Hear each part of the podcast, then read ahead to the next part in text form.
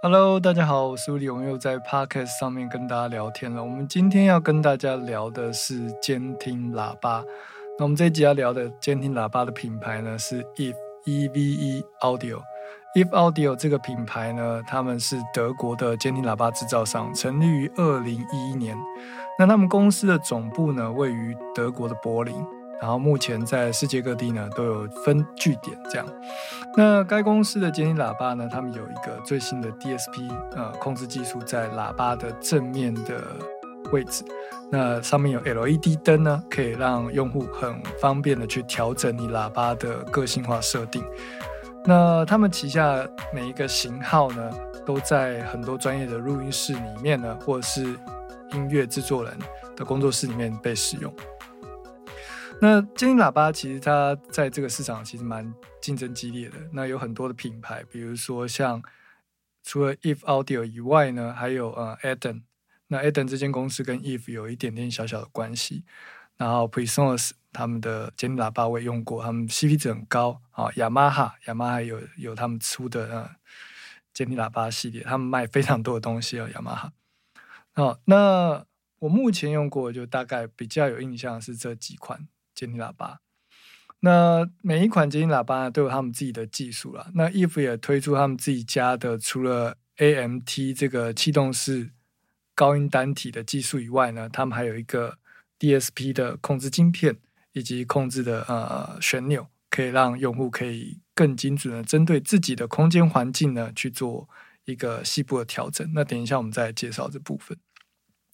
他们的创办人呢，是从小在德国柏林，那时候德国还没有统一嘛，有分东西德，所以他从小开始学习小提琴。那因为还没有还没有 整合的关系呢，那时候东西德没有办法做呃物品的交流，所以他们没有办法获得像 Sony 啊一些比较大的那种制造厂商的设备，所以呢，他们就自己从小就研究那些电子回路怎么设计。这个也是 蛮天才，大概只有德国人有办法这样吧。虽然我也有认识一些那个做，比如效果器啊、音箱的朋友，但是我一直觉得那个做电路是一件，嗯，需要一点智慧或者是需要一点经验才有办法做的事情。我很怕会把东西烧坏，所以我都把这些东西呢，比如说导线啊，或者是呃音箱的维修啊，交给我的朋友。好，那他做了。他在自己还没有去呃公司上班之前，他就开始玩电路了嘛。我我们现在讲到是创办人的部分，然后呢，他后来也曾经到了一间呃 HiFi 的音响制作公司呢工作。那那间公司呢，曾经被称作是呃德国的 Neve。那 Neve 是一个蛮大的品牌，就是啊，我们在做录音或者是音乐制作的人都会很喜欢 Neve 这个牌子，因为它就是有点像是录音界的法拉利或者是兰博基尼，是一个很想要拥有的一个品牌的东西。好，那他在那间公司工作一段时间以后呢，遇到后来的 Eden 的呃创办人之一的其中一位，那他们后来就一起创办了一间。Eden 的公司，那这间公司也是做监听喇叭，只是他在 Eden 的时候，他没有办法去呃参与到后期的声学设计的部分。那一直到了他离开 Eden 以后呢，他才去呃设计从头到尾的设计他自己 If Audio 的监听喇叭。好，那这也是因为他为什么？这也是因为他想要呃研发。属于他自己想象中的监听系统，所以他才离开了 Adam 自己创立的这间公司。那他改善了原本的那个 AMT 啊高音单体技术呢，让高音可以在不刺耳的情况，然后清晰的被听见，然后忠实还原你想要听的声音。那为了区别它跟 Adam 之间的差别，他设计了一个 DSP 系统，然后有 LED 灯，你可以清楚的看到你现在。的设定状态，比如说你可以用 high cut low cut 去调整高频跟低频的呃增益或衰减，那或者是你可以调整，就是说如果你放在桌面的话，你必须减少来自桌面的呃反射，哦，会增加大概在中低音域呢，好像是在两百到四百之间呢，会有一个频段，那会导致于你听不太清楚。所以 if 的 DSP 控制系统呢，它就可以去衰减这个频段。那当然你要更精准的话，你就要去买测试监听呃器材的麦克风来做测试。那如果说你有这方面需求的话，你可以上网找一下有些测试的呃机器，可以进行微调。啊，我自己是没有去买啊，我就大概凭我的感觉调一下这样。好，那你的桌面材质当然也会影响到你的频率的反射，所以有这个 DSP 的控制系统呢，可以让你针对你的环境去做克制化的调整。比如说你觉得低频太多啊，同样一个。同样一首歌，你可能在你的房间听，觉得监听喇叭发出来的低频太多，你就可以进行微调。或者是在刚刚讲的两百到四百之间的这个频率呢，如果太多，你可以用 disc disc 这个设定呢去做微调。哦，那我目前有使用的是二零七、二零五，还有之前开箱的二零三。如果想要看我开箱 if 的 audio，你可以到 Mr. Uli 的。YouTube 去观看，那连接我会放在这个 Podcast 的或是这个动态的下方，你可以再去找那个影片来看。那之后呢，我也会再整理一个更细部的介绍哦。我有打一份文字稿，只是我现在呢是大概讲一下我文字稿里面的内容。那之后我会再更细部的把它的细节都写出来。那我也会在晚一点有时间的时候呢，再录一个影片版本的呃说明。好，那 if 的监听喇叭呢？我用到现在大概也有两到三年了。我从之前我们有讲过监听喇叭那一集嘛，我从啊最早的雅马哈，然后换到 Presonus，然后再换到呃 if if 的高音单体跟 Presonus 的呃 R 六五呢是应该是同样的技术，但是 if 的高音又更清楚了。所以那时候我从 R 六五换过来的时候，我真的非常的惊艳。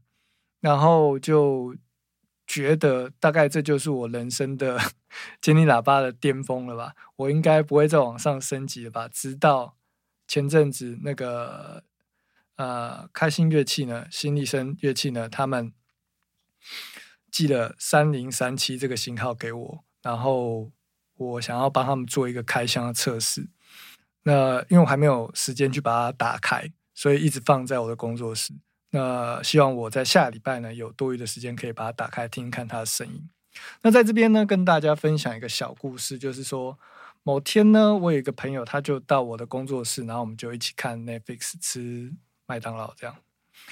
然后呢他突然对我说：“哎，你这个喇叭很厉害，我在我家听的时候这些音乐啊什么都都会糊在一起，可是在你这边听好像每个乐器都超级清楚的。”那我这个朋友呢，他并没有玩任何的音乐，他只是有在听乐团。然后他刚开始到我工作室来的时候，第一次来的时候说：“哎，你这个喇叭多少钱啊？看起来很高级。”我说：“大概四五万吧。”哦，因为我也买了很久了。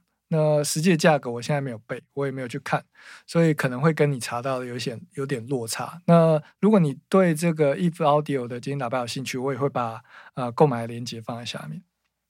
好，那我们继续回到刚才的故事，就是说，他一开始听到这个价格，他说：“靠，你这个喇叭也太贵了吧？”可是呢，我当下就说没有办法，这是工作要用的。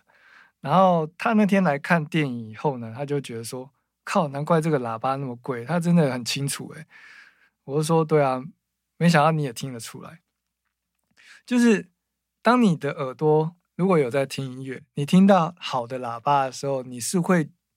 你是会觉得很享受的。那 if 呢，就可以满足你对于这个声音的追求。那甚至之前有一个学生，他是某一个集团的呃总经理吧，我不太确定他正确的职位。但是呢，他那时候也是听到 if 的高音以后呢，他就觉得啊，好想要买，但是又怕太贵。那后来他还是忍不住，他又买了一颗，然后。他想要买第二颗的时候呢，因为觉得衣服的价位有点高，他就说：“老师，那不然你的 R 六五可不可以忍那个叫什么割爱？”我就说：“好啊，那如果你要的话，这个就便宜卖给你这样。”因为那时候教室有放一组展示的，然后我就便宜卖给他。总之呢，我觉得 R 六五跟 Eve 都是很好的监听喇叭。那 Eve 的价格呢，大概就是 R 六五的两倍。同尺寸的话啦，如果你是买七寸的，跟 R 六五的六点五寸的其实是一样的 size，但是就是说，呃，会比较贵一点。那你说声音有没有差？我觉得有差。那只是这个差别会不会让你想要加一倍的钱去买 Eve Audio 这样？那如果说你的预算没有那么高，我觉得二零四或二零五是一个很好的入门的机种。那二零三的话比较适合，就是你的桌面不大，或者是你会经常旅行。啊，你需要一个旅行包，那这个时候呢，你可以用加购的方式购买旅行包，那你就可以像日本的那些艺人一样，他们有时候会巡回演唱嘛，那可能在饭店里面的时候也想要做音乐，或者是在巡回演唱会的时候的中间呢，想要练练琴，想要呃做一些录音的动作，那 Eve 的二零三就非常适用。好，好今天就简单跟大家分享到这边。如果你对于 If Audio 的监听喇叭有兴趣的话呢，我会把链接放在这个这则动态或是 Podcast 的集数的下方，那你可以去看。那如果你想要购买 If Audio 的监听喇叭，我也可以协助你做购买。当然也会有，如果是我们的听众的话，会有优惠的价格；如果是我们学生的话，也会有优惠价格。好，那。